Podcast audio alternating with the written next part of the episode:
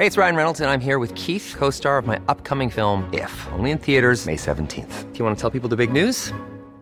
All right, I'll do. Sign up now and you'll get unlimited for $15 a month in six months of Paramount Plus Essential Plan on us. Mintmobile.com slash switch. Upfront payment of $45 equivalent to $15 per month. Unlimited over 40 gigabytes per month. Face lower speeds. Videos at 480p. Active Mint customers by 531.24 get six months of Paramount Plus Essential Plan. Auto renews after six months. Offer ends May 31st, 2024. Separate Paramount Plus registration required. Terms and conditions apply if rated PG.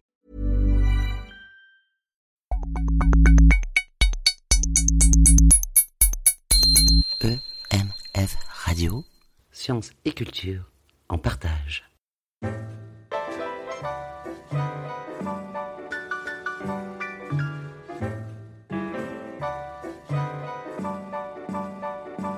Merci d'être venus si nombreux pour écouter Étienne Klein, qui nous a fait le grand honneur de venir participer à notre semaine de voix publique en partenariat avec l'Espace Mendes France, dont je remercie énormément le directeur et les différents euh, organisateurs. Alors, je ne vais pas vous présenter Étienne Klein, tout le monde le connaît, je suppose, sinon vous ne seriez pas là. Euh, Étienne Klein, qui est un physicien et qui est un philosophe de la science, qui s'est beaucoup investi dans la philosophie de la science, et qui en plus est un auteur, un auteur de grand talent, euh, qui a écrit des livres très lisibles pour un physicien, très lisibles pour un philosophe, y compris des livres extrêmement amusants à lire. Je pense par exemple à des livres d'anagramme, mais ça c'est une autre affaire. Donc, Étienne Klein va nous parler, le titre de sa conférence, je crois, parle de lui-même, euh, va nous parler de la nature, des lois de la nature, en conformité, si l'on peut dire, avec le thème de notre festival, qui est la nature. La nature, une nature cultivée. Merci beaucoup. Merci à vous. Bonsoir à toutes et à tous. Vous m'entendez bien?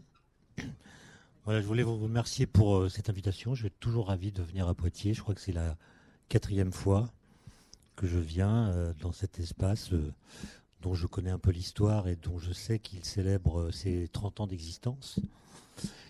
Et je m'associe à tous ces efforts qui sont, qui sont faits ici pour diffuser ce qu'on appelle la culture scientifique et technique. Donc, comme le thème de ce cycle de conférences, c'est la nature, euh, je sais que François Cassingena vous a parlé de la nature dimanche.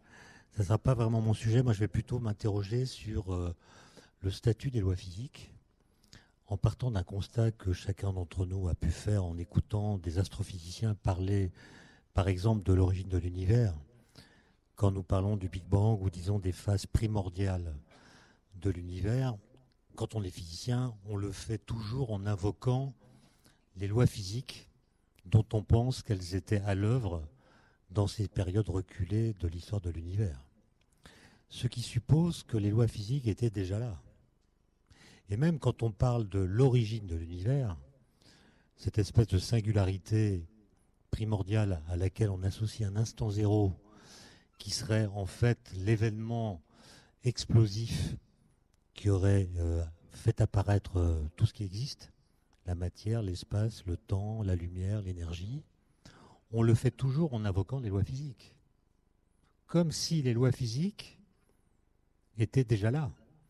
Comme si euh, l'arsenal législatif de l'univers avait précédé l'univers. Et quand on dit cela, sans que ce soit toujours assumé, on suppose que les lois physiques sont transcendantes par rapport à l'univers. C'est-à-dire qu'elles sont là avant l'univers. On pourrait même dire qu'elles existent sans nécessiter l'univers. Et ça m'a toujours paru bizarre qu'on puisse parler de l'origine de l'univers sans préciser le statut qu'elles ont par rapport à l'univers lui-même. Il y a d'ailleurs un exemple qui m'avait fait un peu sourire, un, des derniers livres de Stephen Hawking. Bon, Stephen Hawking, comme vous le savez, euh, n'écrivait pas ses livres, hein, c'est des gens qui les écrivaient à sa place.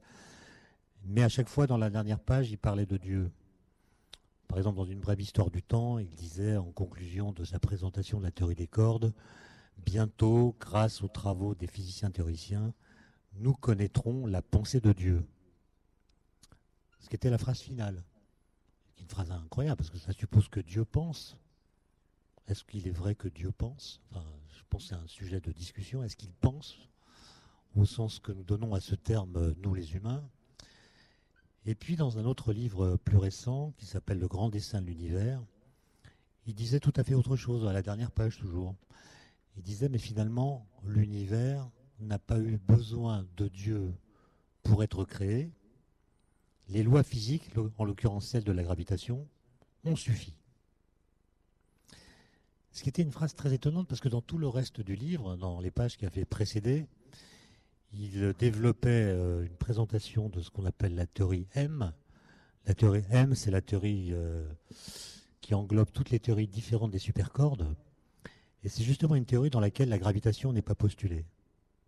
Et on parle de principes euh, comme ceux de la relativité ou ceux de la, de la physique quantique. Et à partir de ces principes, comme conséquence de ces principes, on est capable de faire apparaître les équations d'Einstein de la gravitation. Donc la gravitation n'est pas première, elle est consécutive des principes que pose la théorie. Donc dire que les lois de la gravitation sont la cause de l'univers, c'est contradictoire avec le fait qu'elles sont elles-mêmes elles dérivées de principes plus fondamentaux qu'elles-mêmes. D'autre part, dans le reste du livre, il définissait Dieu comme étant le créateur de l'univers. Donc, si j'associe les deux idées ensemble, Dieu, c'est le créateur de l'univers, et on n'a peu besoin de Dieu pour créer l'univers puisque la gravitation a suffi, j'en déduis que Dieu, c'est les lois de la gravitation. Ce qui veut dire que si c'est le cas, quand vous trébuchez dans les escaliers et vous cassez la figure sous l'effet de la gravitation, sans vous en rendre compte, vous avez rendu une action de grâce. Et donc, voilà, le, sujet de ce soir, c'est d'essayer d'interroger cette forme de désinvolture langagière qui est la nôtre, qu'on soit scientifique ou qu'on ne le soit pas, lorsqu'on questionne l'origine de l'univers ou quand on prétend la décrire.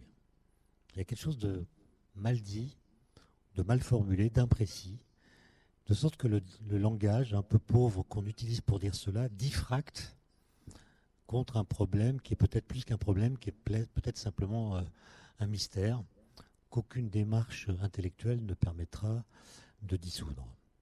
Alors avant d'aborder cette question proprement dite, je voudrais dire deux, trois choses sur, les lois physiques telles qu'elles sont depuis euh, la révolution galiléenne. Je ne parlerai pas du tout de la période d'avant, parce que la physique dite moderne, elle commence avec Galilée, et on peut donc dire que Galilée a, comme le dit Nietzsche, a coupé l'histoire en deux, c'est-à-dire qu'il y a un avant et un après, et l'après ne ressemble plus à l'avant. Galilée a l'idée que les lois physiques s'expriment en langage mathématique. Lui pensait à la géométrie. ce qui a plutôt marché avec Newton, c'est les équations différentielles. Mais l'idée était là, les lois de la nature les lois physiques s'expriment sous forme d'équations de nature différente.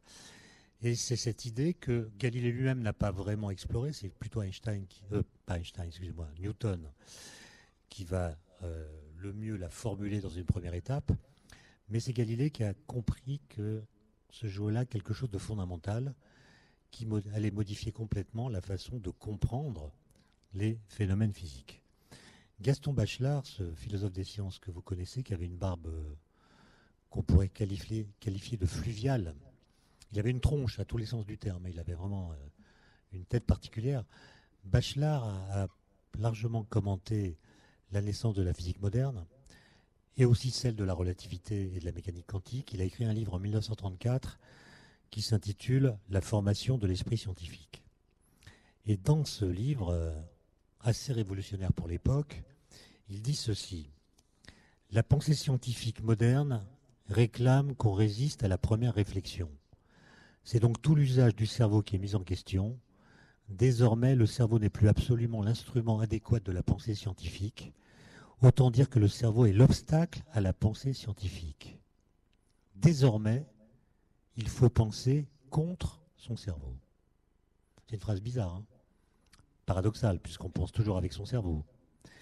Mais ce que veut dire Bachelard, c'est que notre cerveau n'a peut-être pas été fait pour penser. C'est-à-dire que la fonction du cerveau, c'est sans doute pas de découvrir la vérité. La fonction du cerveau, c'est de nous rendre adaptés à notre environnement et à ses variations. Et faire de la science, dit Bachelard, faire de la physique en l'occurrence, c'est obliger notre cerveau à remettre en cause ce qu'il pense spontanément. En fait, faire de la science, c'est trouver des stratagèmes par lesquels on va accepter de penser autre chose que ce qu'on pense pour voir ce que ça donne. Il s'agit de provoquer les idées spontanées que le cerveau est capable d'émettre au motif qu'elles sont cohérentes, évidentes, ou semblent décrire de façon juste les phénomènes tels que nous les observons. Et euh, prenez un exemple euh, pour voir ce que je veux dire là. Prenez l'exemple de ce qui se passe quand vous buvez un verre de jus d'orange avec une paille. Qu'est-ce qui se passe? C'est quand même un truc assez bizarre. Vous avez une paille qui trempe dans le jus d'orange. Le liquide que vous allez boire est beaucoup plus bas que la bouche dans laquelle le liquide va arriver. Vous aspirez et le liquide va monter dans la paille. C'est quand même extraordinaire, non? Le liquide a un comportement qui défie la gravité. Le liquide monte dans la paille. Comment expliquer ce phénomène? Ben, Pendant des siècles, euh, voire des millénaires, depuis qu'Aristote a dit que la nature avait horreur du vide, on a pensé que c'était la manifestation de l'horreur que la nature éprouve pour le vide. Comment cela? Ben, Vous aspirez de l'air, donc vous diminuez la pression dans la paille. Un vide menace d'apparaître. Alors qu'est-ce qui se passe? La nature, qui a horreur du vide, demande au liquide de bien vouloir monter dans la paille pour empêcher la formation du vide. Le liquide qui est obéissant grimpe et empêche la formation du vide. Autrement dit, l'explication, c'est que l'horreur que la nature éprouve pour le vide agit comme un antidépresseur. Dès qu'une dépression se manifeste, elle agit pour qu'une matière vienne combler les zones de l'espace dans lesquelles le vide menace d'apparaître. Et on pense tous un peu ça. Et on pense qu'en effet, on aspire le vide. Enfin, pas non, pas le vide, on aspire le jus d'orange. J'ai fait un petit sondage auprès de jeunes collégiens. Ils sont persuadés que le liquide s'accroche à l'air qu'on aspire. L'air qu'on aspire monte, et par je ne sais quel lien, le liquide s'est accroché à cette terres, et c'est ça qui le fait monter dans la paille. Cette explication est évidemment euh, complètement fausse, mais pour le démontrer, il a fallu euh, que des cerveaux assez puissants s'en occupent.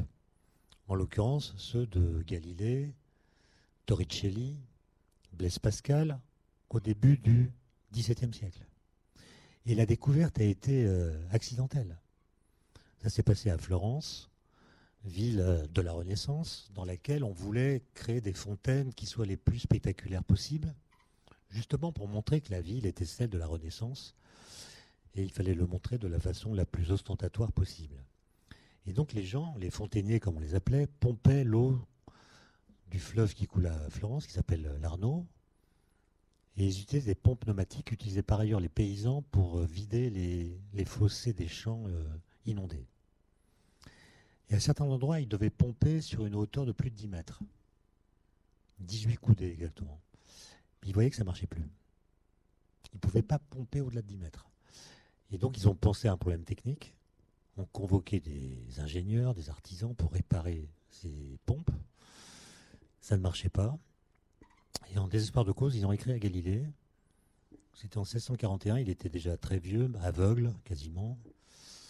Et il a eu le temps de regarder le problème et de dire cette expérience que vous faites, cet incident, n'est pas un problème technique, c'est un problème physique. Qui démontre que, contrairement à ce qu'on raconte, la nature n'a pas horreur du vide. Parce que si elle avait horreur du vide, il n'y a aucune raison que cette horreur s'arrête au-delà de 10 mètres. Cette horreur est absolue, elle n'est pas contextuelle, elle n'est pas liée à certaines conditions particulières. Et donc, si l'eau n'arrive pas à grimper au-delà de 10 mètres, c'est que cette horreur du vide est une fiction. Et si nous disons que la, nature a horreur du vide, c'est simplement parce que nous avons du mal à faire le vide. Pourquoi? Parce que l'air est pesant, il y a une pesanteur de l'air, ce qu'on appelle aujourd'hui la- la pression atmosphérique. Et dès qu'un vide menace d'apparaître, la moindre, le moindre orifice dans l'enceinte permet à l'air sous pression de passer et de combler le vide. Et l'idée qu'a Galilée, c'est qu'en fait, c'est la pression atmosphérique qui fait monter le jus d'orange dans la paille. Quand vous aspirez de l'air, vous diminuez la pression dans la paille, donc la pression sur le liquide qui est dans la paille devient plus faible que la pression qui s'exerce sur le liquide qui est dans le verre.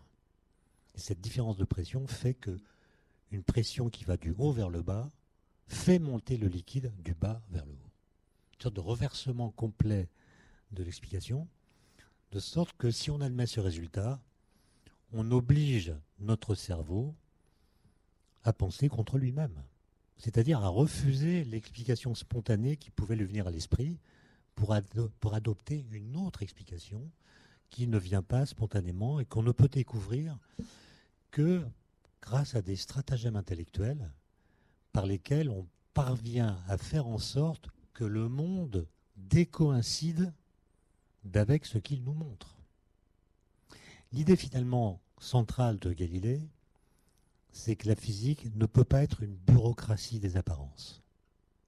Ça n'est pas en regardant les phénomènes en spectateur ou en lisant des livres déjà écrits, comme ceux d'Aristote, qu'on comprendra les lois des phénomènes.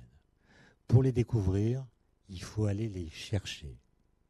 Pour les trouver, il faut d'abord théoriser. Et il faut théoriser non pas en déduisant des lois de l'observation des phénomènes, mais en faisant des expériences de pensée qui sont des expériences avec de la pensée. Et non pas des expériences qu'on fait au laboratoire. Par exemple, il y a quelque chose d'assez incroyable.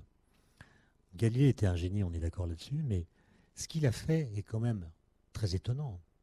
Galilée a compris en 1604 que tous les corps tombent à la même vitesse dans le vide à une époque où non seulement on ne savait pas faire le vide, mais on discutait farouchement entre doctes de son existence. La plupart, comme vous le savez, ne croyaient pas à l'existence du vide. Quelques-uns seulement, comme Galilée, Torricelli, son étudiant, Blaise Pascal en France, croyaient au vide. Mais c'était pas simple. Galilée euh, avait lu Aristote comme tout le monde. Aristote avait tranché la question de la chute des corps en disant plus un corps est massif, plus il tombe vite. Et dans un livre qui s'appelle Discours et les deux systèmes du monde, Galilée qui intervient euh, avec des personnages qui discutent, il y en a trois. Euh, le porte-parole de Galilée, c'est Salviati. Et Salviati fait remarquer que sans doute euh, Aristote, quand il raconte ça, n'a pas fait d'observation. Parce qu'on n'a jamais vu qu'une pierre dix fois plus lourde qu'une autre pierre tombe dix fois plus vite.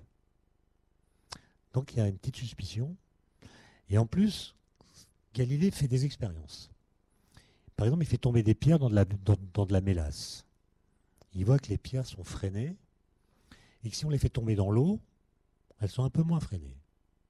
Et si on les fait tomber dans l'air, elles sont encore moins freinées. Il fait une extrapolation en disant, mais si le milieu dans lequel on fait tomber les pierres était de densité nulle, c'est-à-dire s'il était vide, quelle serait la vitesse de chute des corps? Donc il extrapole et il pense que puisque les différences de vitesse entre des corps de masse différentes deviennent de plus en plus faibles à mesure que la densité décroît, si la densité devenait nulle, les différences s'annuleraient et tous les corps tomberaient à la même vitesse. Mais il ne fait pas d'expérience puisqu'on ne sait pas faire le vide. Et donc, il va trouver la solution qui va convaincre, en tout cas une partie des savants de l'époque. Et cette expérience ne consiste, euh, cet argument plutôt, ne consiste pas à faire une expérience physique, mais à faire une expérience avec de la pensée. C'est-à-dire à montrer que si Aristote avait raison, il serait nécessaire qu'il ait tort. Et pour ça, Il faut donc le prendre au sérieux, je parle d'Aristote, et montrer que s'il a raison, alors dans certaines situations qu'on peut inventer mais pas réaliser, la prédiction de ce qu'il croit vrai aboutirait à des conclusions absurdes. L'expérience qu'Armand de Galilée, c'est de dire, donc je suppose qu'Aristote a raison, je prends une grosse pierre, une petite pierre, d'après Aristote, la grosse va tomber plus vite que la petite. L'expérience de, pensée consiste à dire que se passerait-il si j'accrochais ou si je reliais la grosse pierre à la petite pierre par une ficelle? Je fabrique un système de pierre qui est plus lourd que la grosse pierre. Je le laisse tomber. Que dit Aristote? Bah, c'est plus lourd que la grosse pierre. Donc ça va tomber plus vite. Mais en même temps, la petite pierre qui tombe moins vite va tendre la corde, et elle va faire parachute et freiner la chute de la grosse pierre. Donc l'ensemble va tomber moins vite que la grosse pierre toute seule. Conclusion, la même loi, celle d'Aristote, dit que ça va tomber plus vite et moins vite que la grosse pierre. Il y a une contradiction. Comment résoudre la contradiction? En disant que les deux pierres tombent exactement à la même vitesse, ce qui n'est pas ce qu'on voit. Et donc avec la première loi de la physique, 1604, est une loi qui contredit l'observation. Et qui ensuite oblige à réinterpréter l'observation pour comprendre comment une loi qui contredit l'observation l'explique quand même. On va dire que tous les corps tombent à la même vitesse sous l'effet de la gravité, mais quand on fait l'expérience dans l'air et non pas dans le vide, d'autres forces interviennent, la résistance de l'air, la poussée d'Archimède, et ce sont ces forces, et seulement elles, qui sont responsables de la différence de vitesse que nous observons. C'est là que ça commence. D'accord? C'est là que ça commence. C'est l'idée que les lois de la physique sont hors du spectacle des phénomènes physiques. Et c'est pas en regardant les choses qu'on les comprend. C'est un sujet de bac il a deux ans hein, en philo. Observer suffit-il pour comprendre? La réponse est non. D'accord? Pas besoin d'argumenter si vous mettez non, c'est 20 sur 20. Je crois pas que ça joue comme ça en effet. Mais voilà, c'est non. Euh, et, d'ailleurs, on a parlé d'anagramme tout à l'heure. L'anagramme de la chute des corps, c'est hors du spectacle. D'accord? Donc la loi de la chute des corps est hors du spectacle de la chute des corps. Un autre philosophe des sciences qu'on pourrait citer, qui est Alexandre Coiré, commentant les travaux de Galilée, euh, dit ceci, le pari de la physique avec Galilée, c'est qu'on peut expliquer le réel, le réel, par l'impossible. Alors qu'est-ce qu'il veut dire par là? Il veut dire que on arrive à comprendre le réel empirique, c'est-à-dire les phénomènes tels qu'ils se montrent à nous, par des lois physiques dont l'énoncé, lorsqu'on l'entend pour la première fois, nous semble impossible, faux, absurde, antinaturel. Autrement dit, si on appelle loi de la nature les lois physiques, alors les lois de la nature nous semblent contre nature. Et si vous réfléchissez à toutes les lois physiques que vous connaissez, que vous avez apprises à tel ou tel stade de vos études, vous verrez que toutes, si vous arrêtez à ce qu'elles impliquent vraiment, en fait, sont absurdes semble fausse, semble contradictoire avec l'expérience que nous avons du monde. L'exemple que prend d'ailleurs euh, en premier Alexandre Coiré dans son livre, qui s'appelle Études galiléennes, c'est le fameux principe d'inertie. Principe d'inertie qui est un des trois principes fondateurs de la mécanique de Newton, avec le principe de relativité et le principe d'égalité de l'action et de la réaction. Que dit le principe d'inertie?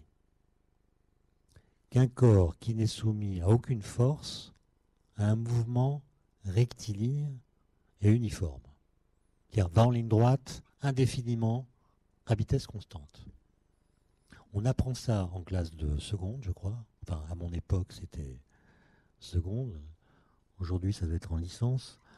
Euh, Oh, je plaisante. Oh, je plaisante. En tout cas, c'est pas en seconde. C'est plus en seconde. Mais en fait, moi, quand on me l'a, appris, on m'a dit, moi, j'avais, j'avais quand même dit à la professeure, je m'en souviens, j'avais dit, c'est quand même bizarre cette loi. euh, on n'a jamais vu ça, quoi. On n'a jamais vu un mouvement inertiel. euh. Tous les mouvements qu'on voit s'amortissent, ou bien sur curviligne, et sont dus à l'action d'une force. C'est ça que nous montre l'expérience. Pour qu'un corps soit mu, il faut qu'il soit mu par quelque chose. Et là, vous nous dites que s'il n'y a aucune force, le corps est mu indéfiniment. C'est absurde. En fait, cette loi, principe d'inertie, a été acquise au XVIIe siècle. C'est pas Galilée lui-même qui l'a formulée, c'est un de ses étudiants qui s'appelle Baliani. Mais c'est une loi antinaturelle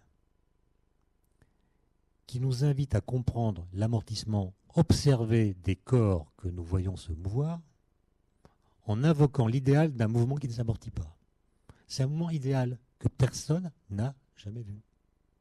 Quand vous voyez un corps qui a une vitesse constante, en ligne droite, c'est simplement parce que s'exercent sur, sur lui des forces dont la résultante est nulle. Mais il subit des forces. Et donc, expliquer le réel par l'impossible, c'est ça. C'est expliquer ce qu'on observe par des lois qui nous semblent impossibles. C'est donc la contraposée du slogan de mai 68, qui était Soyons réalistes, demandons l'impossible.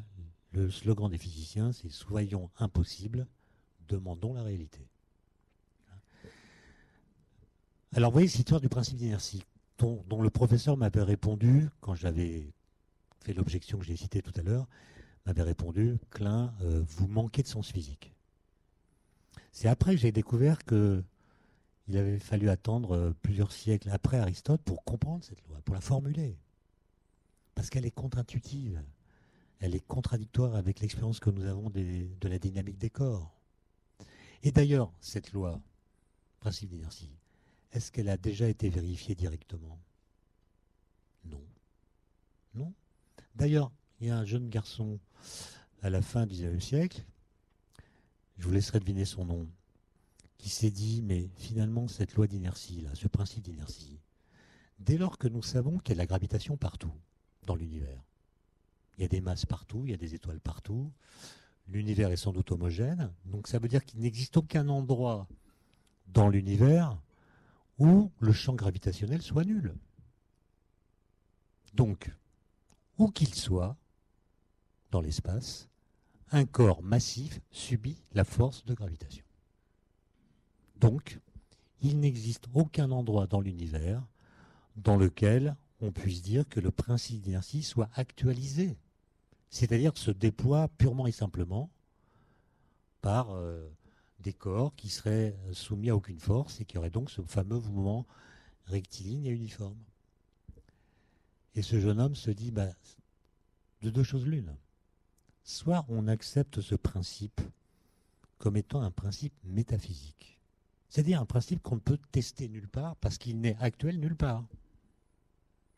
Et à ce moment-là, on construit la physique sur du sable. Soit, soit, on démontre que la gravitation n'est pas une force.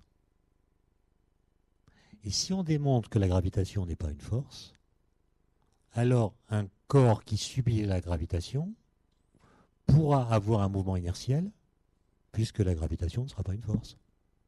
Comment s'appelle ce jeune homme?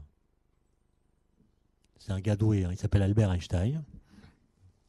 Et en effet, en 1915, il va publier une nouvelle théorie de la gravitation qui s'appelle la relativité générale, qui démontre que la gravitation n'est pas une force. C'est-à-dire qu'un corps qui subit la gravitation, en fait, a un mouvement inertiel, subit zéro force, parce que la gravitation, au lieu d'être une action qui s'exerce d'un corps vers l'autre dans l'espace, en fait, est une déformation de la géométrie de l'espace-temps. Et donc, quand nous disons la Terre tourne autour du Soleil sous l'effet de la gravitation, parce qu'une force, celle de Newton, attire la Terre vers le Soleil, et c'est pour ça que la trajectoire de la Terre est une ellipse, Einstein dit non, la trajectoire de la Terre est une trajectoire euh, inertielle, donc la Terre va en ligne droite. Ce qui n'est pas ce que nous voyons. Donc les Claude Alec de l'époque euh, ont dit à Einstein, mais comment ça? Vous dites qu'elle va en ligne droite alors qu'on voit bien qu'elle tourne, c'est n'importe quoi. Et Einstein répond, mais oui, mais si, la Terre va en ligne droite, dans les mouvements que nous observons, c'est tout simplement parce que dans un espace courbé, les lignes droites tournent. Voilà. C'est ça l'idée, de la relativité générale. D'accord? Et donc vous voyez qu'il a, il a, il a trouvé une solution qui permet de sauver le principe d'inertie, alors même qu'il n'était observable en tant que tel nulle part. Et donc là encore, on a des lois, si vous voulez, qui sont très bizarres et qui contredisent notre lecture spontanée des phénomènes. Alors comment, c'est juste, comment est-ce qu'Einstein a été euh, amené à, à cette théorie? C'est évidemment une longue histoire que je ne vais pas raconter, mais il y a deux, trois étapes différentes. Einstein faisait lui aussi des expériences de pensée, comme Galilée. Mais son originalité, c'était qu'il faisait des expériences de pensée dans lesquelles il mettait en scène son propre corps. Il a d'ailleurs dit à la fin de sa vie, ma pensée est musculaire. Musculaire. Je pense sans mots, avec des images, qui sont le résultat d'impressions que je ressens en m'imaginant avec mon corps dans telle ou telle situation physique que je peux penser sans pouvoir la réaliser. Vous vous rappelez sans doute d'une expérience de pensée qu'il a faite à 16 ans, quand il était en Suisse, à, à il était au lycée de cette ville, et il s'est imaginé à cheval, comme il le dit, sur un rayon lumineux. Donc il met son corps en situation, il imagine son corps sur un rayon lumineux. À l'époque, on pense que la lumière est faite d'ondes électromagnétiques qui se propagent en faisant vibrer un, truc qu'on appelle l'éther, qui, se trouve partout présent dans l'espace. Et Einstein, qui a 15 ans, donc 16 euh, ans, connaît bien les équations de Maxwell, en autodidacte, et il sait que s'il est à cheval sur un rayon lumineux, il est donc à cheval sur une onde électromagnétique. Donc par rapport à lui, l'onde électromagnétique va être stationnaire. Elle bouge plus. Il est dans la position d'un surfeur qui glisse, qui glisse sur, la, sur la surface de l'eau en étant sur la crête d'une vague et il avance avec les vagues. Donc la vague qui est devant lui est immobile par rapport à lui et la vague qui est derrière lui est immobile par rapport à lui. Donc quand vous faites du surf, les vagues autour de vous forment un système stationnaire. Donc Einstein se dit, si je suis à cheval sur une onde électromagnétique, je verrai une onde stationnaire. Or, il savait qu'il n'existe pas de solution stationnaire des équations de Maxwell. Donc Einstein se dit, bah, euh, soit les équations de Maxwell sont fausses, soit la solution, soit l'expérience que j'ai imaginée, la situation que j'ai inventée, est une situation impossible. Il va réfléchir là-dessus pendant des années. Et en 1905, il pond la théorie de la relativité restreinte qui répond à la question en disant l'expérience que tu as imaginée est une expérience impossible. Pourquoi? Parce que la lumière va toujours à la vitesse de la lumière. Pour n'importe quel observateur. Donc tu ne peux pas être à cheval sur un rayon lumineux parce que quelle que soit ta vitesse dans l'espace, la vitesse de la lumière par rapport à toi sera la vitesse de la lumière. Donc on ne peut pas être euh, immobile par rapport à elle, et elle ne peut pas être immobile par rapport à nous. Hein. En 1907, alors qu'il est toujours à Berne euh, au bureau des brevets, Einstein euh, fait une expérience de pensée, dont il dira plus tard qu'elle a été l'expérience la plus heureuse de sa vie. Il s'imagine tombant en chute libre, dans le vide. Et il comprend que si on tombe en chute libre dans le vide, on ne sent pas son poids. Alors c'est bizarre parce que quand on tombe, c'est sous l'effet de son poids. Mais il comprend que le fait de tomber du fait de son poids annule la pesanteur. Pourquoi? Bah, Parce que si je tombe, par exemple, si je tombe avec ce micro dans la main, si pendant ma chute je lâche le micro, il n'a pas la même masse que moi, mais comme tous les corps tombent avec la même vitesse, par rapport à moi, il sera en apesanteur. Donc alors même que je subis la pesanteur, en deux mots, la pesanteur, je me retrouve en apesanteur. la cause produit un effet qu'annule la cause. En faisant ça, il n'a rien inventé, il n'a fait que lire les équations de Newton. Mais il, il en a déduit ce qu'il a appelé le principe d'équivalence, à savoir qu'il y a une équivalence entre l'accélération et la gravitation. Et c'est cette idée qu'il va théoriser, formuler mathématiquement. Ça va lui demander un effort incroyable, avec, euh, en bénéficiant toutefois de, de l'aide de grands mathématiciens comme Grossman. Et en 1915, il a une nouvelle théorie de la gravitation qui s'appuie sur ce principe d'équivalence et qui montre que la gravitation, en effet, n'est pas une force, mais une déformation de l'espace-temps.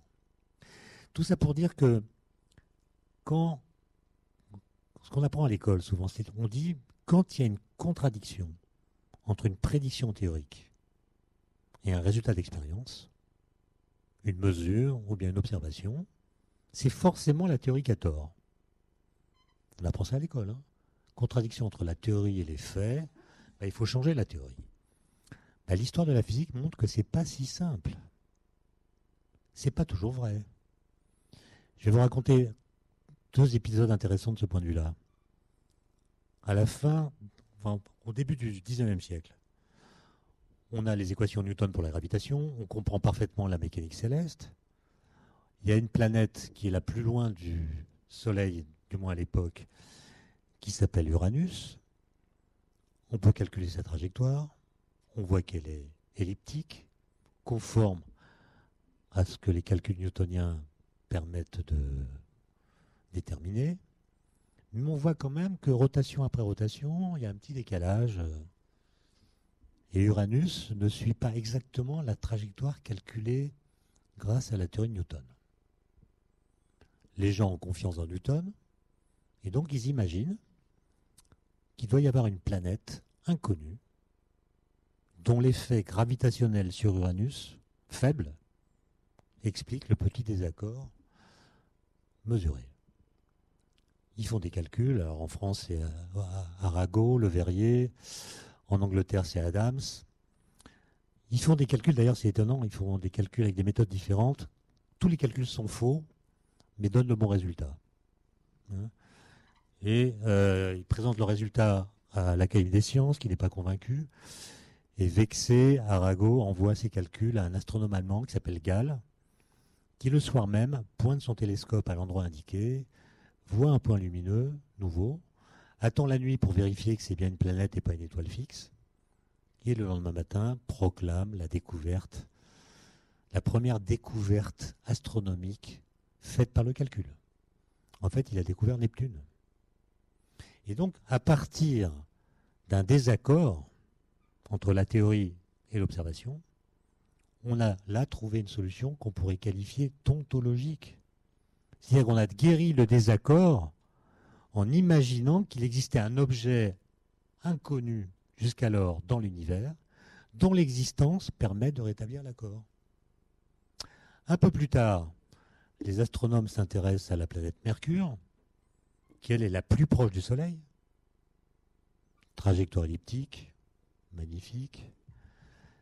Mais le périhélie, c'est-à-dire le, point le plus proche du Soleil sur la trajectoire, rotation après rotation, se décale un petit peu de ce que prévoient les calculs. Et l'écart est vraiment minime, c'est 43 secondes d'arc par siècle.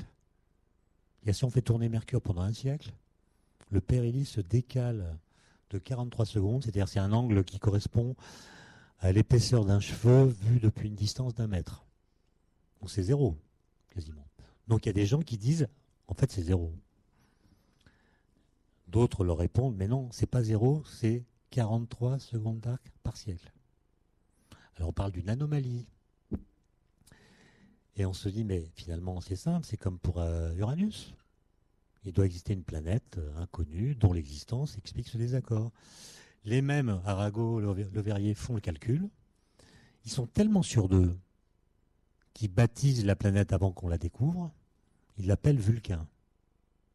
On pointe les télescopes à l'endroit indiqué, on voit rien. Les gens échafaudent de toutes sortes d'hypothèses, on pourrait en parler pendant des heures, des, nuages gazeux, des planètes diffuses, toutes sortes de trucs sont invoqués, mais on ne doute pas qu'il existe dans l'univers une structure dont la présence rétablirait l'accord. Et puis arrive un gars, qui dit ce problème du périline Mercure est la preuve que les équations de Newton sont fausses. Ce gars, il s'appelle Albert Einstein. Et au mois de janvier 1916, donc euh, quelques jours après avoir publié la théorie de la relativité générale, il publie le calcul du périline Mercure et il trouve 43 secondes d'arc par siècle. D'accord? Donc vous voyez que devant le même problème, une anomalie d'une trajectoire d'une planète, dans le premier cas, la bonne solution était ontologique. Dans l'autre cas, la solution était législative. Il a fallu changer la loi physique, la théorie. L'explication, c'est que Mercure est très proche du Soleil. Donc le champ de gravité que cette planète euh, ressent, si j'ose dire, est beaucoup plus fort. Et donc les effets relativistes se voient davantage. Juste pour euh, aller très vite vers la conclusion euh, et parler de la question posée, le statut des lois physiques, que je n'ai pas encore traité. Il y a un exemple récent qui montre, qui est intéressant parce qu'il mélange une solution législative et une solution ontologique. Vous avez entendu parler du boson de Higgs, je pense ben, C'est ça. Dans les années 60, on décrit les interactions fondamentales, autres que la gravitation, par des théories de jauge, comme on dit en physique quantique, et c'est des théories qui associent à toutes les interactions un groupe de symétrie mathématique. Et ça marche très bien, ça rend compte des résultats des expériences qu'on fait auprès des accélérateurs, des collisionneurs, enfin le modèle, le modèle standard comme on l'appelle, marche très bien. Il rend compte des faits. Mais il y a des physiciens qui se disent, mais qu'est-ce qui se passerait vraiment si ce modèle standard était vraiment vrai? Et à leur grande surprise, il montre que, à cause des symétries utilisées pour décrire les interactions, si le modèle standard était vraiment vrai, alors les masses de toutes les particules élémentaires devraient être nulles. Ce qui n'est pas le cas. L'électron a une masse non nulle, euh, les quarks ont une masse non nulle. Et donc il y avait un désaccord entre la théorie, le modèle, et puis les mesures.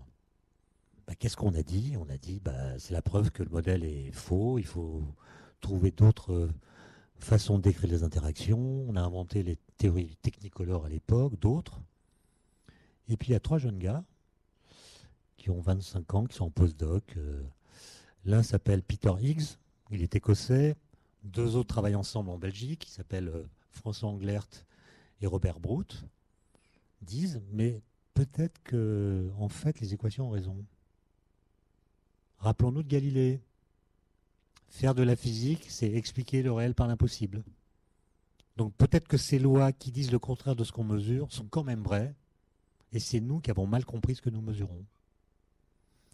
Au lieu de répéter depuis la nuit des temps que la matière et la masse sont deux concepts intriqués,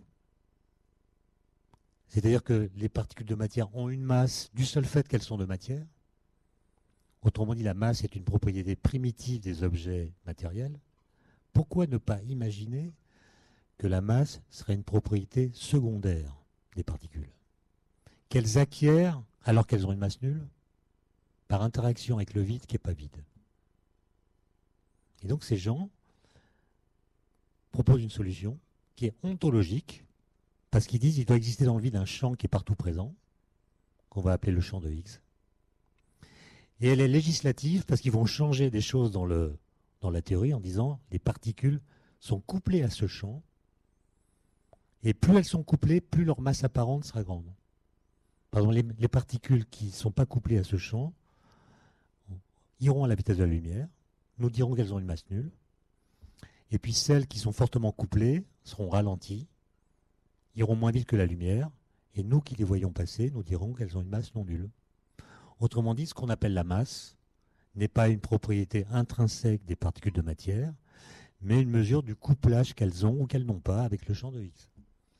C'est cette hypothèse qui a été vérifiée par la détection du boson de Higgs, qui, le boson c'est les quantas du champ, en 2012 grâce au LHC.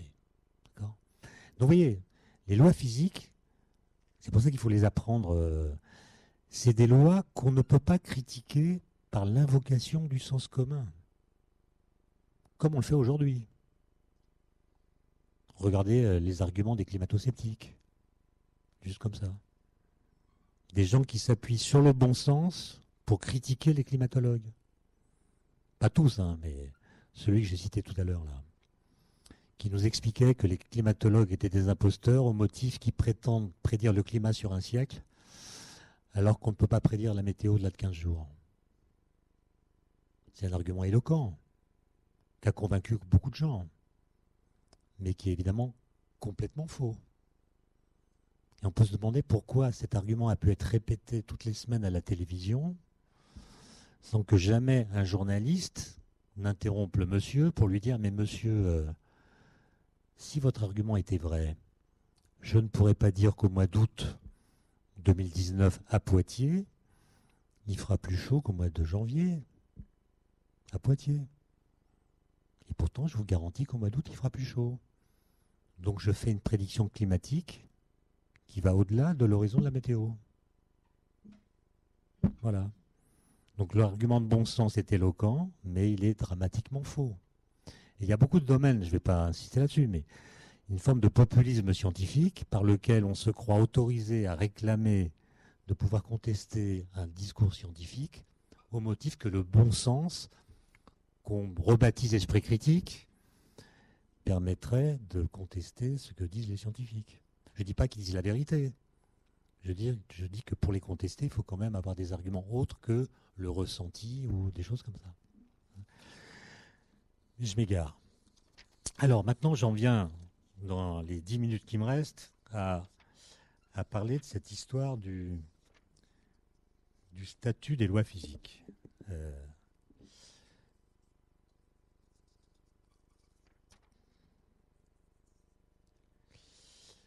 Alors, les lois physiques sont des lois qui sont, pour le dire avec le jargon des physiciens, qui sont invariantes par translation du temps. Alors ça veut dire quoi? Ça veut dire que ces lois sont vraies à tous les instants du temps.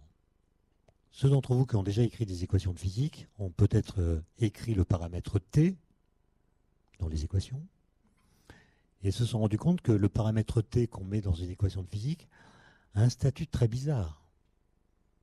C'est que le paramètre temps ne dépend jamais du temps. Étonnant ça. Le temps n'est jamais fonction du temps. C'est-à-dire la façon d'écrire T ne dépend pas de l'instant que vous désignez. Ça veut dire quoi? Ça veut dire que tous les instants du temps ont le même statut vis-à-vis -vis des lois physiques ce qui veut dire que les lois physiques sont les mêmes à tous les instants du temps. Elles ne changent pas à mesure que le temps passe. Il y a même un théorème euh, très important qu'on appelle le théorème de Noether qui montre que ce que je viens de dire là a comme implication la conservation de l'énergie. D'accord? Alors dire que les lois physiques ne changent pas au cours du temps, c'est-à-dire qu'elles ont été les mêmes à tous les instants du passé et seront les mêmes à tous les instants du futur, ça paraît être un énoncé complètement métaphysique, au-delà de ce que l'expérience commune ne peut nous montrer. Et en même temps, c'est un argument qui correspond à une vérité de la palisse. Je veux dire par là que c'est un argument que vous-même, sans même vous être posé forcément la question, vous considérez comme absolument vrai. Je vous donne un exemple. Ce matin, j'imagine que vous avez appuyé sur le bouton marche-arrêt de votre four à micro-ondes. Il a marché. Imaginons, c'est expérience de pensée, hein, que demain matin, vous appuyez sur le même bouton du même four à micro-ondes et que cette fois, il ne marche plus. Qu'est-ce que vous allez dire? Vous allez appeler le réparateur en disant Madame, monsieur, mon four est tombé en panne. Vrai ou pas? Vous allez dire ça. Alors qu'il y a une autre hypothèse que le fait que le four est tombé en panne qui pourrait vous venir à l'esprit. C'est qu'au cours de la nuit, les lois de l'électromagnétisme qui ont servi à des ingénieurs pour dimensionner ce four à micro-ondes aient changé. Et donc si l'appareil ne marche pas demain matin, c'est non pas parce qu'il est tombé en panne, mais parce que les lois physiques ont changé. Cette idée ne vous vient pas à l'esprit. De sorte que quand vous dites qu'un appareil qui a marché est tombé en panne, vous invoquez vous-même l'invariance des lois physiques. D'ailleurs, si j'étais euh, constructeur de four à micro-ondes, dans la notice, je mettrais cet appareil ne peut pas tomber en panne. S'il ne marche plus, c'est parce que les équations de Maxwell ont subi une variation inopinée.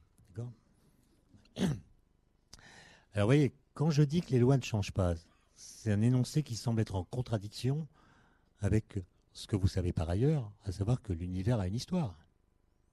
L'univers est en évolution, il est en expansion, et nous savons qu'il n'a pas toujours été comme nous voyons qu'il est. Il y a eu des périodes où il n'y avait pas d'atomes, euh, que des particules élémentaires. Vous avez entendu parler du Big Bang. Donc l'univers a une histoire. Mais alors comment se fait-il que l'univers puisse avoir une histoire, changer lui-même de conditions physiques, alors que ses lois ne changent pas Ça, c'est un argument tellement fort que Einstein lui-même pensait que l'univers était stationnaire. Il remarquait que les lois physiques sont invariantes. Il en déduisait que l'univers doit être lui-même invariant. Et c'est dans les années 30 qu'on s'est rendu compte qu'il était en effet en expansion. Einstein a accepté la chose, même s'il a eu un peu de mal à l'avaler. Mais on a compris, il a fallu beaucoup de temps pour comprendre que quand nous disons que l'univers a une histoire, ça ne sous-entend pas que les lois physiques varient, ça veut simplement dire que les conditions physiques varient. Autrement dit, la densité d'énergie, la température d'une zone de l'espace-temps évoluent au cours du temps et sont pilotées par des lois qui, elles, n'évoluent pas. Et ça, ça a donné l'idée aux physiciens d'un moyen permettant de comprendre ce qui s'est passé dans le passé, avec l'argent des contribuables. On demande de l'argent aux contribuables, on creuse un tunnel circulaire, dans ce tunnel, on construit un accélérateur comme le LHC qui coûte 3 milliards d'euros. On fait des collisions de protons à haute énergie. Et dans un petit volume d'espace pendant un temps très court, grâce aux collisions, on va recréer les conditions physiques de l'univers primordial. En l'occurrence, au CERN, on recrée les conditions physiques qui étaient celles de l'univers quand l'énergie moyenne des particules élémentaires était celle d'un moustique en vol. Chaque particule avait l'énergie la moustique. On fait ces collisions et donc on recrée dans le présent les conditions physiques du passé. Comme les lois physiques n'ont pas changé, nous voyons se dérouler dans le présent les phénomènes physiques qui s'étaient déroulés dans le passé et qui aujourd'hui euh, sont impossibles à cause du fait que la température dans l'univers n'est pas assez élevée pour que ces phénomènes puissent se produire. Donc en fait, on a réchauffé le vide quantique localement et on a donné de l'énergie aux particules fatiguées qui stagnaient depuis 13 milliards d'années. On les a fait sortir du vide et on les a détectées grâce aux gigantesques détecteurs qui sont installés là-bas. D'accord? Donc, quand on dit qu'on a découvert le boson de Higgs, ça ne veut pas dire qu'il existe des bosons de Higgs dans l'univers. En fait, il n'y en a plus. Ce qui reste, c'est le champ de Higgs, et les quantas de ce champ sont complètement flappis, et on les réveille en mettant dans le vide quantique l'énergie qui manque à ces particules pour être vraiment réelles. Vous voyez que l'invariance des lois physiques est utilisée pour comprendre le passé grâce à des expériences faites dans le présent. Alors maintenant, euh, la question qui est posée, c'est est-ce que les lois physiques dont je parle sont solidaires de l'univers ou est-ce qu'elles résident hors de lui? Pour le dire en termes philosophiques, est-ce qu'elles sont transcendantes ou est-ce qu'elles sont immanentes?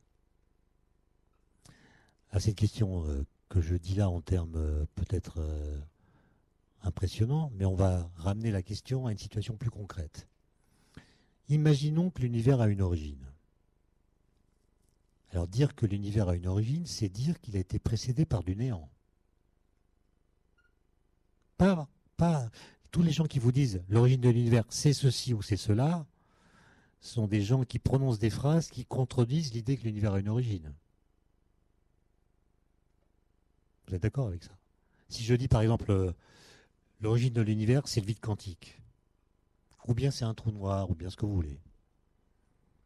Bien, ou bien cette chose que vous mettez en amont de toutes les autres a toujours été là. Ça veut dire qu'il y a toujours eu quelque chose. Donc l'univers n'a pas d'origine. Ou bien cette chose que vous mettez en amont de toutes les autres, n'a pas toujours été là, au sens où elle est elle-même l'effet d'une cause qui l'a précédée, à ce moment-là, ce n'est pas l'origine. Donc à chaque fois que vous nommez l'origine, vous contredisez l'idée d'origine. Pour une raison très simple, hein, c'est que quand vous faites de la physique et que vous parlez de l'origine des choses, vous racontez l'histoire qui a précédé l'apparition de ces choses, dont ces choses sont l'achèvement. Autrement dit, pour un physicien, commencer, c'est toujours une façon d'en finir. Pour un physicien, le mot origine veut dire conclusion, ou il veut dire achèvement. Raconter l'origine d'une chose, c'est raconter l'histoire dont cette chose est l'achèvement. Alors si je vous raconte l'histoire des atomes, ben, je vous raconte ce qui s'est passé dans les étoiles avant que les atomes apparaissent. Donc ça, ça marche très bien pour raconter l'origine des choses qui sont dans l'univers. Mais pour l'univers lui-même, problème.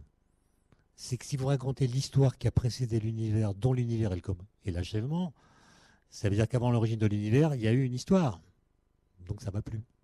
Autrement dit, la différence qu'il y a entre l'origine de l'univers et l'origine des choses qui sont dans l'univers, c'est que les unes sont relatives, ce sont des généalogies, alors que l'origine de l'univers, c'est un absolu. C'est la transition du néant vers l'être, ou du non-être vers l'être, vous dites comme vous voulez. Et donc la question est, quand cette transition a eu lieu, si elle a eu lieu, est-ce que les lois physiques étaient déjà là? Donc si l'univers a une origine, ça veut dire qu'il n'y a pas toujours eu des électrons. Il y a même eu un moment où il n'y avait pas d'électrons du tout. Donc, je fais apparaître, où il y a deux électrons qui apparaissent dans l'univers. Si l'univers a une origine, il y a un moment où les deux premiers électrons sont apparus. Qu'est-ce qu'ils ont fait? Ils ont une charge électrique négative, on apprend à l'école, qui se repousse. Mais est-ce qu'ils l'ont fait vraiment? D'abord, comment est-ce que les électrons savent qu'ils doivent se repousser?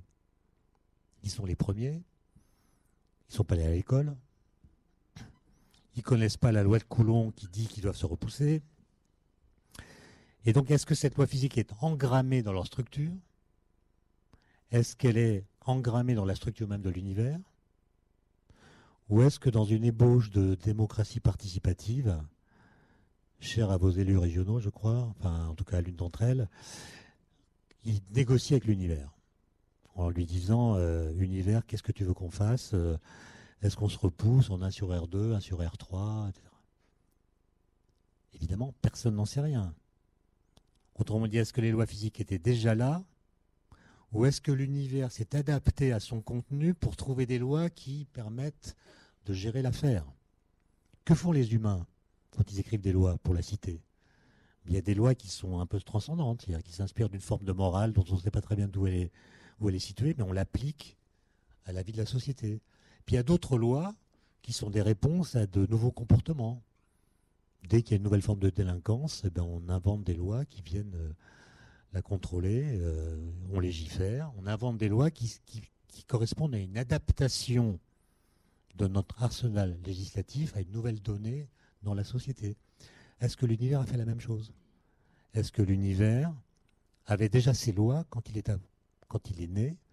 Ou est-ce que les lois sont apparues au fur et à mesure, au cours de son évolution, pour qu'il puisse s'adapter à son contenu Alors, j'ai un peu regardé du côté des philosophes pour voir s'ils avaient une réponse à ces questions. Et euh, j'ai trouvé des réponses intéressantes. Euh, que je vais vous livrer euh, rapidement.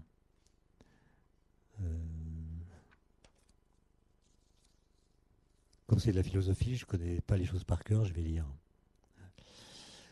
Alors, il y a une première piste qui est intéressante, qui est, celle de Platon, d'une certaine façon, qui considère que les lois physiques sont des produits de la pensée, ou du moins qu'elles sont inséparables de notre pensée.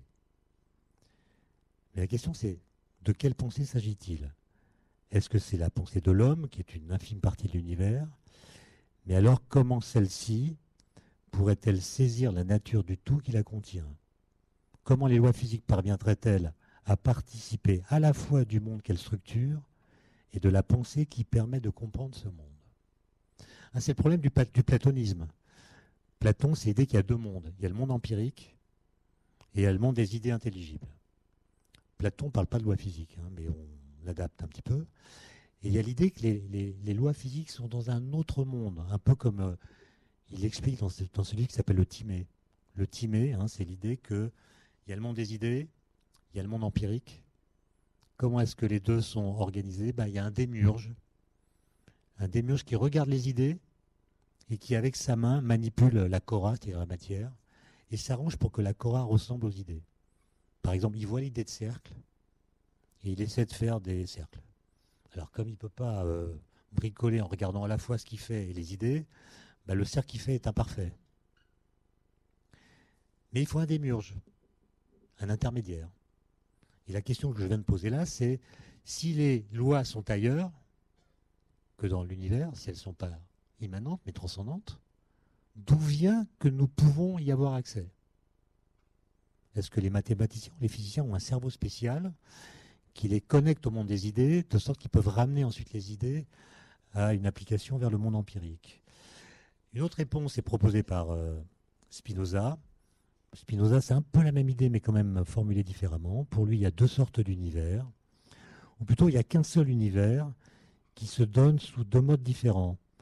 L'univers en tant qu'il est, d'une part, qui est conçu sous l'attribut de l'étendue, et d'autre part un autre univers qui est conçu sous l'attribut de l'intellect, c'est-à-dire en tant qu'il obéit à l'ordre intelligible des lois éternelles. En d'autres termes, il considère qu'il y a d'un côté un univers matériel et spatial, doté d'un certain mobilier ontologique, et de l'autre un univers législatif contenant des lois, des principes, des règles accessibles par la pensée. Et là encore, on retrouve euh, un problème, le même que chez Platon, c'est comment ces deux modes d'être de l'univers communiquent-ils entre eux? Comment l'univers euh, qu'il appelle législatif communique avec l'univers matériel? Comment les électrons savent qu'ils doivent se repousser On peut aussi euh, suivre Leibniz, notamment si on croit en multivers, hein, notion que peut-être vous connaissez, et considérer que le système des lois définit un ensemble d'univers possibles. Il y a toutes sortes de lois qu'on peut imaginer, qui déterminent autant d'univers possibles, logiquement cohérents, parmi lesquels le nôtre serait un cas particulier, choisi par Dieu en raison de ses qualités exceptionnelles, le meilleur des mondes possibles, dit Leibniz, ou pas choisi du tout. Et là, vous reconnaissez, pour ceux d'entre vous qui s'intéressent à ces questions de cosmologie, ce qu'on appelle le principe anthropique. Le principe anthropique, c'est l'idée que les constantes de la physique, constantes de gravitation, Newton, la vitesse de la lumière, la constante de Planck, la constante de Boltzmann, si on veut l'ajouter, sont des constantes qui, euh, si on en change la valeur, par la simulation par exemple, permettent de penser des univers différents, régis par des lois physiques différentes, puisque la valeur des constantes est modifiée, mais dans lesquels la vie ne peut pas apparaître. Par exemple, si vous changez un peu la valeur de la constante de gravitation, la vie des étoiles est modifiée. Par exemple, si elle est plus forte que celle de notre univers, la pression dans les étoiles va être plus grande, la température va être plus élevée, et l'étoile va brûler son combustible en hydrogène avant d'avoir eu le temps de fabriquer le carbone. Pas de carbone, euh, pas de vie. Et donc, le principe anthropique, c'est ça. Les constantes ont l'air d'être euh, telle que la vie est possible. Je ne dis pas qu'elle était, la vie était la finalité de ce choix. Je ne sais même pas s'il y a eu choix. En tout cas, c'est ce qu'on appelle le principe anthropique. Pourquoi est-ce que les constantes ont la valeur qu'elles doivent avoir pour que la vie soit possible? Il y a des gens qui s'opposent à ça en disant mais non, il y a autant d'univers qu'il y a de constantes différentes. Chaque univers est régi par des lois physiques adaptées aux constantes qui sont les siens. Et nous, on a la chance d'être dans l'univers où la vie est possible. Donc ce n'est pas un choix qui a été fait, c'est simplement qu'on est dans le seul univers dans lequel des êtres humains peuvent s'interroger sur le statut des lois physiques. Mais dans tous les cas, il y a cette espèce de, de problème que j'évoquais tout à l'heure, à savoir qu'il y a une sorte d'opposition entre la temporalité de l'univers, l'univers est un processus historique, il évolue, et la permanence de ces lois. Et si vous avez cette euh, contradiction dans la tête, laquelle des hypothèses euh, que j'ai citées vous paraît la plus satisfaisante? De prime abord, cette opposition encourage plutôt l'idée que les lois ont un mode d'existence tout à fait différent de celui des êtres du monde dont elles permettent de comprendre l'histoire. L'invariance des lois physiques ne semble pas s'accorder avec la notion d'un univers qui serait, fermé sur lui-même, au sens où il produirait de lui-même les lois qui le régissent. Les lois physiques devraient plutôt appartenir à un autre monde, à un monde législatif fixe de type platonicien, qui aurait la capacité d'agir sur le développement historique de notre univers. Alors, avant de venir ici, j'ai fait un petit sondage euh, à Saclay, au, au laboratoire de physique théorique à Saclay, au CEA, il y a le plus grand laboratoire de physique théorique du monde. Je veux dire par là qu'on y a mis, on a, on a une politique qui consiste à mettre tous les théoriciens ensemble, quel que soit le sujet de leur étude, alors que partout ailleurs dans le monde, on met les théoriciens de la physique des particules avec les physiciens des particules qui font des expériences, les théoriciens de la matière condensée avec les physiciens du solide qui font des expériences. Bref, c'est des petites équipes associées aux équipes expérimentales.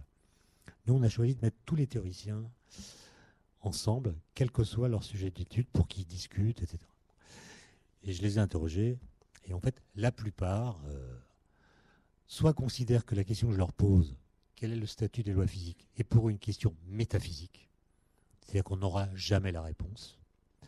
Et ceux qui admettent que c'est intéressant de se poser la question quand même, avouent pour la plupart, 80%, qu'ils sont platoniciens qui sont platoniciens, c'est-à-dire que, euh, un peu comme la plupart des mathématiciens, ils pensent que les lois physiques ont un statut à part et qu'elles échappent d'une certaine façon à l'immanence du monde. D'où la facilité avec laquelle ils considèrent qu'elles étaient déjà actives au moment de la naissance de l'univers. Elles ont un statut différent. Alors, il y en a quand même euh, qui ne sont pas du tout d'accord avec euh, cela. C'est une hypothèse qui ne fait donc pas l'unanimité certains physiciens, dont l'un que je vais citer, hein, qui s'appelle Lys Moline, qui est un physicien canadien, euh, qui va d'ailleurs publier un livre euh, dans quelques semaines sur cette question. Enfin, le livre est déjà sorti aux États-Unis, mais il est en cours de traduction en France. considère, je le cite, que l'invocation d'une invariance absolue des lois physiques, qui ne ferait que téléguider l'évolution de l'univers, relève d'un postulat dont la physique contemporaine devrait se débarrasser de toute urgence. Elle pose en effet la question de savoir ce que faisaient les lois physiques, supposées identiques à elles-mêmes de toute éternité, avant qu'apparaissent l'espace, le temps, la matière, l'énergie. Étaient-elles déjà là, demande Smoline, à attendre patiemment qu'un univers veuille bien se donner le mal d'apparaître afin de les rendre effectives? Mais que signifie attendre quand il n'y a pas de temps? Et où étaient-elles ces lois? D'où provenaient-elles? De quel, de quel des idées pures qui aurait surplombé le néant.